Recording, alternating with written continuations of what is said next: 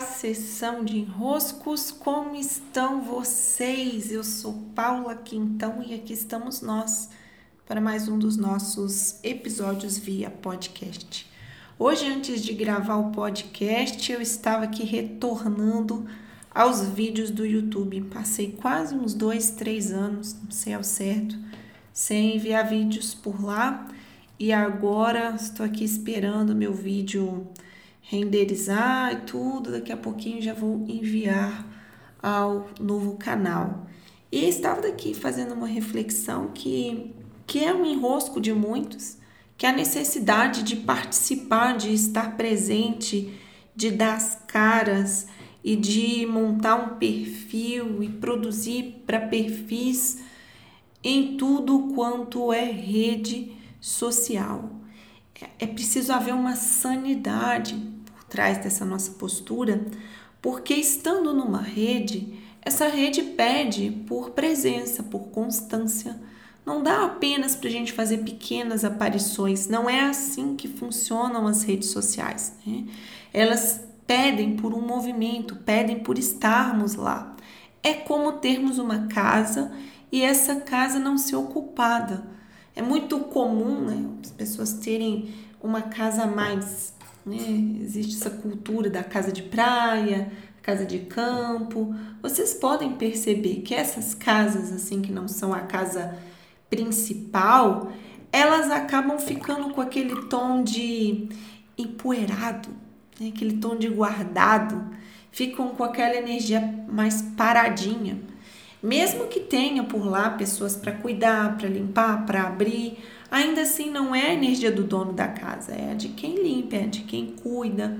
Tem outra, tem outra vibração. E é isso que acontece quando nós estamos em uma mídia de rede social. As redes são como uma morada. Então, quando eu abro um perfil e começo a alimentá-lo, essa morada pode estar habitada ou não.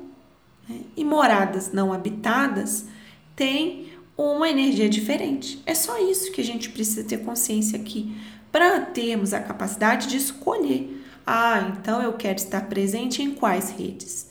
Algumas eu não quero estar tão presente assim, vai ser minha casa de praia. Então eu assumo a responsabilidade sobre a energia desse espaço, dessa mídia ser diferente das dos outros. Eu não posso querer que uma rede prospere, tenha movimento, tenha pessoas por ali a compartilhar momentos e comentários conosco se nós não estamos lá presentes.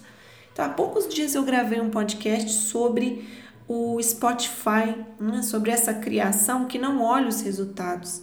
É claro, a tua casa ficar bem habitada, ficar viva, ficar cheia de uma, nossa, de presença sua, você não precisa ficar pensando que você quer desenvolver na sua casa presença, você já está lá.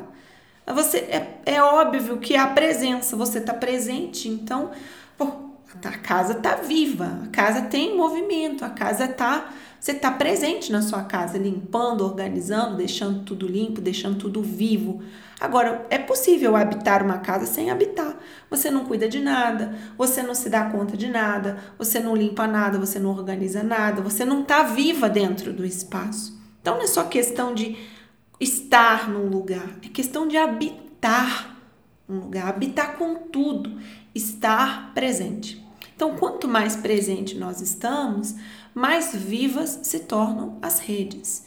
E venhamos e convenhamos, a gente não tem 24 horas do dia para estar tá presente em tudo quanto é rede. É preciso escolher. Escolhendo, você consegue, com base em como é o seu jeito, como é a sua criação, como você funciona, escolher as redes onde vai estar, sem essa síndrome de escassez de que se você não está em um lugar vai faltar uma parte do mundo para você. Não precisa estar tá com todo o mundo, não. Você precisa estar tá com o teu, o teu povo, né? Com as pessoas que te acompanham, com, pessoa, com as pessoas que podem ter interesse no que você está entregando de conteúdo, de criação. Então não vai ser todo mundo, vai ser algumas pessoas e tá ótimo. Existe algumas pessoas em tudo quanto é rede. Existe algumas pessoas no YouTube, algumas pessoas no Instagram, algumas pessoas no LinkedIn. Tá ótimo. A rede que você resolver participar, tá ótimo. Tem gente lá. Não precisa se preocupar com esse volume todo. Precisa se preocupar em estar presente. Então pensando nisso, Agora que o podcast está bem estabilizado, minha rotina de criação está ótimo para 2022. Pretendo estar tá ainda mais próximo da minha grande meta, que é todo dia um podcast no ar, a caminho dessa constância. Mas eu gosto do ritmo que se criou do podcast, do retorno de vocês, de como é no Instagram, a caixinha aberta, o Telegram que está querendo também ganhar uma roupagem diferente para o ano que vem. Pronto! E agora YouTube. Eu dou conta? Aparentemente, tá no nível que eu dou conta. Tá no nível que é possível, mas a vida é viva, né?